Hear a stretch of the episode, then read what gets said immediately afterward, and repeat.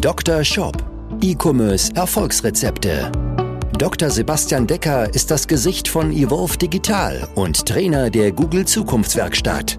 Mit seinem Podcast bietet er Online-Shop-Betreibern und ihren Mitarbeitern direkt umsetzbare Lösungen in den Bereichen Conversion-Optimierung sowie der Vermarktung über Google Ads und SEO. Zu Risiken und Nebenwirkungen fragen Sie Ihren Arzt oder Dr. Decker. Herzlich willkommen zu dieser Folge des Dr. Shop Podcast, dein Podcast für E-Commerce Erfolgsrezepte. Mein Name ist Dr. Sebastian Decker und in dieser Folge starte ich die nächste Serie, nämlich die vierte und letzte Serie aus meiner 4x3 Conversion Optimierungsserie. Also aus insgesamt zwölf Folgen. In den ersten drei Folgen ging es um deine Startseite, die nächsten drei Folgen ging es um die Kategorieseite, die nächsten oder die letzten drei Folgen handelten um über, handelten um, handelten über da ging es auf jeden Fall um die Produktdetailseite und jetzt wird es drei Folgen um den Checkout gehen. Dann haben wir also die wichtigsten Teile deines Shops betrachtet und ich werde dir hier jetzt in den nächsten drei Folgen wieder Tipps geben. Was kannst du bei deinem Checkout-Prozess optimieren, damit weniger Leute den Checkout-Prozess abbrechen und entsprechend mehr Leute bestellen, da einfach mehr Umsatz machst und entsprechend auch mehr Gewinn, weil du ja nicht zusätzlich in irgendein Werbebudget investieren musst durch eine Conversion-Optimierung.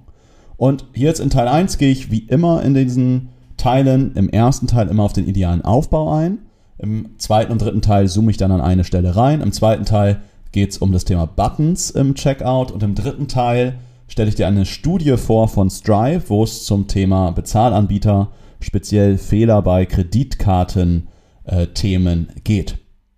Jetzt Teil 1 spreche ich über das Thema Checkout Aufbau. Und da will ich gleich in zwei Bereiche einmal mit dir reinzoomen und dir da sagen, was das beste Rezept ist, damit du deinen Checkout optimierst. Und ich gehe dabei einmal in den Bereich, was passiert, wenn ich auf den in den Warenkorb-Button klicke und was passiert, wenn ich in die Kasse gehe.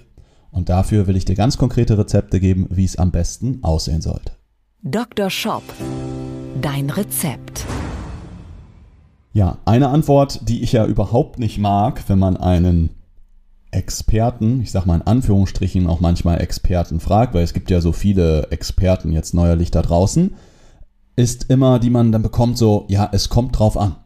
Und ich finde diese Antwort, die hilft eigentlich so gut wie niemandem so richtig weiter. Klar, manchmal kommt es drauf an und es gibt bestimmte Faktoren, wo es von abhängt.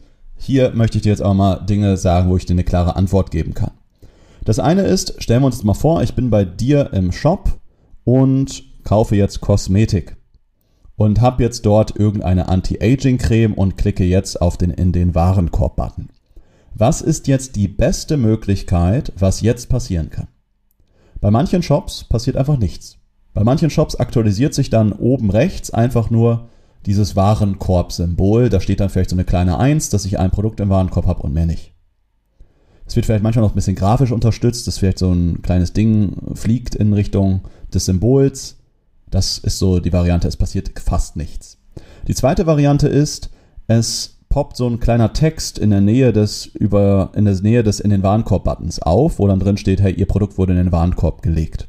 Das meint so eine Zeile, die sich dann darüber ergänzt oder manchmal ist die auch über diesem gesamten Produktbereich ähm, ist dann poppt halt ein kleiner Text auf. Und die dritte Variante ist, dass im Grunde der Bildschirm nahe, also dunkler wird, also das Browserfenster wird dunkler und von rechts slidet so ein Fenster ein, wo ich dann den Warenkorb sehe, wo ich das Produkt sehe, dann entweder wieder in die dunkle Fläche klicke, um wieder zurück zu den Shop zu kommen, das Fenster oben rechts über ein X schließen kann, also dieses reingeslidete Fenster und ich kann dann halt über Buttons äh, direkt in den Warenkorb gehen oder zur Kasse gehen. Das ist dann ein entsprechendes Slide-In.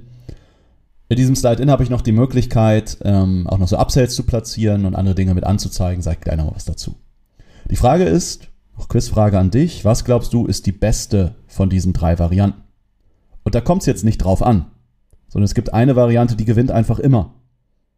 Ich weiß jetzt nicht, ob wir Fußballfans da draußen haben, so wie der FC Bayern München eigentlich fast immer gewinnt. So gewinnt auch die Variante eigentlich nahezu immer in den Tests.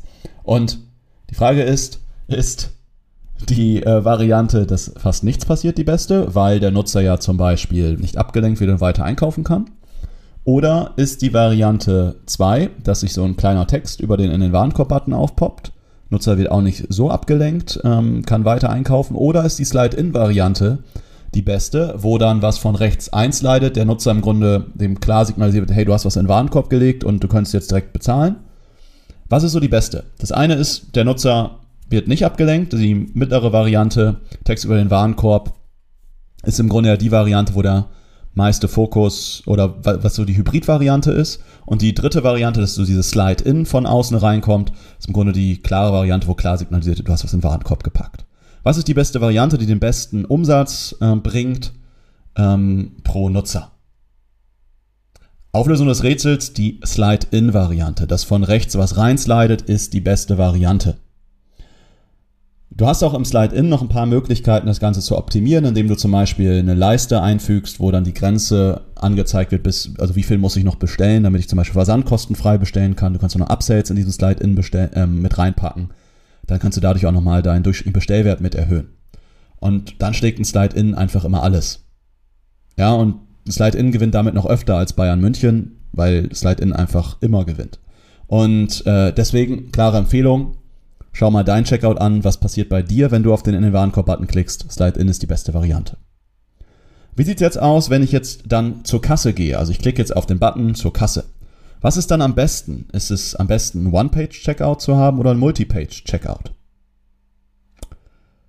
Ja, und da muss ich jetzt mit dieser blöden Antwort antworten, es kommt drauf an. Oder ich sage, es ist egal. Also es gibt nicht den einen oder den anderen Sieger. Das ist halt so, wie, wie wenn Bayern gegen Dortmund spielt. Das ist gerade die Frage der Tagesform. Und ja, es kommt halt darauf an, wie die gerade drauf sind und wie die taktisch eingestellt sind. Heißt, es ist, sind dabei vier Punkte besonders wichtig und die solltest du mal bei dir checken. Das eine ist, dass ich in jedem Moment eine gute Übersicht habe. Ein One-Page-Checkout kann auch super unübersichtlich sein. Ich muss halt genau wissen, wo bin ich, welche Daten muss ich wie wo eintragen und dass ich relativ schnell zum Ziel komme. Genauso kann Multi-Page-Checkout super übersichtlich sein, indem ich klar weiß, der erste Schritt ist Adresseingabe, der zweite Schritt ist Versandeingabe, der dritte Schritt ist Bezahlanbieter, vierter Schritt Übersicht und dann kaufen. Und ich komme relativ schnell durch. Und das ist nämlich der zweite wichtige Punkt, die Schnelligkeit. Wichtig ist, dass ich die Daten auch vielleicht nur einmal eingeben muss. Ich habe das auch schon mal wieder erlebt, jetzt gerade einen Kunden, der ähm, im Alkoholbereich unterwegs ist, der Spirituosen, Gin, Wein und Co. verkauft. Und der hatte das so, dass ich die Daten zum Beispiel zweimal eingeben musste, weil ich noch eine Altersprüfung und so weiter habe. Das heißt, ich musste zweimal eingeben, mein Name ist Sebastian Decker, ich wohne dort und dort, das und das ist mein Geburtsdatum. Das ist natürlich scheiße. Das ist beim One-Page-Checkout wie auch beim Multi-Page-Checkout in beiden Fällen einfach nicht gut. Und deswegen Achte darauf, dass es möglichst schnell und einfach ist, das Ganze zu machen, dass es klar ist, welche Felder muss ich ausfüllen, welche Felder muss ich nicht ausfüllen, dass es auch klar ist, welche Checkboxen muss ich anticken. Ist auch manchmal blöd, manche Checkboxen sind so gut versteckt, dass eigentlich jeder dritte Nutzer die Checkboxen nicht anhakt, sowas wie allgemeine Geschäftsbedingungen oder sowas akzeptiere ich, ähm, und klickt dann auf Weiter und wundert sich, warum geht es nicht weiter und dann springt er wieder zurück zu dem Feld, was er anklicken muss, das ist blöd.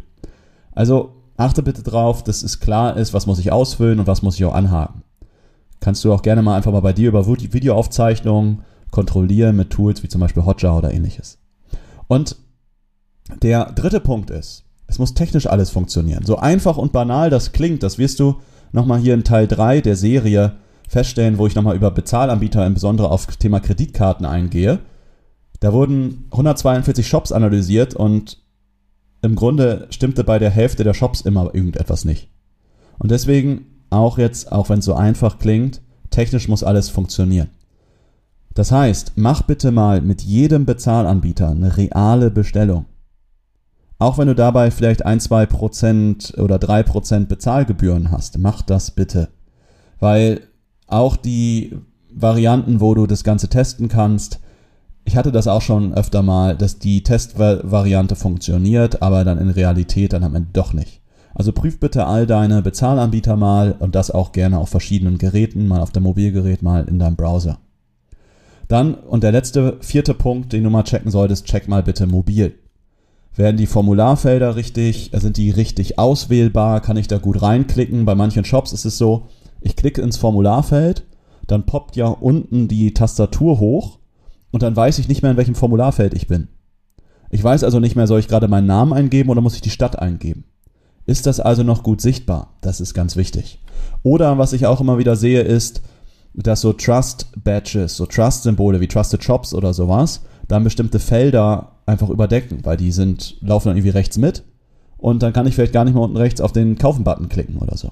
Ja, oder kann manche Felder nicht anklicken. Das ist dann halt auch immer nicht so ideal. Das sind so typischen Fehler auf Mobilgeräten. Und das solltest du unbedingt mal entsprechend bei dir checken. Damit wäre ich schon am Ende der ersten Folge hier zum Teil Checkout, also Teil 1 von 3 und will das Ganze hier nochmal kurz zusammenfassen. Dr. Shop.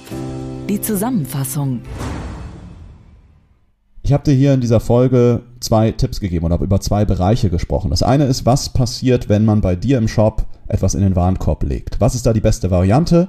Ein Slide-In. Bedeutet also, dass jetzt von rechts dein Warenkorb reinslidet oder auf dem Smartphone, dass der halt kurz angezeigt wird und dass ich dann in dem Slide-In direkt zur Kasse kann, weiter einkaufen kann, das zum Beispiel über Buttons oder indem ich auf ein Kreuzchen klicke, dann äh, regeln kann. Und im Slide-In kann ich halt entsprechend noch ein paar Sachen präsentieren, wie Grenze für versandkostenfreien Versand, weitere Upsells oder Cross-Sells oder ähnliches. Und dann hatten wir darüber gesprochen, was wichtig ist, was dann passiert, wenn ich in deiner Kasse bin. Ist es besser, einen One-Page-Checkout zu haben oder einen Multi-Page-Checkout? Im Grunde ist es egal. Wichtig ist, dass es übersichtlich ist, dass ich schnell durchkomme, dass technisch alles funktioniert und dass mobil alles funktioniert. Dass ich die Felder richtig gut anklicken kann, die Tastatur nichts verdeckt, dass aber auch nicht irgendwelche Badges oder sowas äh, Dinge verdecken. Das ist ganz essentiell. Check das unbedingt mal bei dir. Bitte jetzt nicht, während du jetzt am Autofahren bist oder so, sondern wenn du zu Hause bist oder wenn du eine ruhige Minute hast. Ja, wir können das auch gerne mal gemeinsam checken in der persönlichen Shop-Analyse. Du kennst das Ganze, wenn du treuer Podcast-Hörer bist. Trägst dich einfach ein über evolve-digital.de slash Termin. Und dann sprechen wir mal eine Stunde, anderthalb darüber, was fehlt in deinem Shop, was musst du verändern, damit deine Conversion-Rate Minimum 20% besser wird, eher so 50 bis 100%. Wir geben dir da einen entsprechenden Maßnahmenplan und ein ganz klares Feedback und zeigen dir, wie, dir dich, wie wir dich dabei in der Umsetzung in den nächsten drei Monate auch unterstützen können. Damit du das Ganze nicht nur schnell machst, sondern entsprechend aber auch richtig, damit es sich dann in der Conversion-Rate und dementsprechend Umsatz und Gewinn auch für dich ausbezahlt. Trag dich dazu einfach ein, evolve-digital.de slash Termin oder in den Show Notes ist auch der Link drin. Werbung damit Ende. Trag dich also gerne ein. Ach, jetzt habe ich doch nochmal wieder Werbung gemacht. Naja gut. Wünsche dir alles Gute. Bis zur nächsten Folge. Gute Fahrt, gute Bestellung. Bis zum nächsten Mal. Dein Sebastian. Ciao. Dr. Shop, dein Podcast für E-Commerce Erfolgsrezepte. Vereinbare jetzt deine persönliche Sprechstunde und Shop-Analyse über evolve-digital.de-termin. Jetzt auch für gesetzlich Versicherte.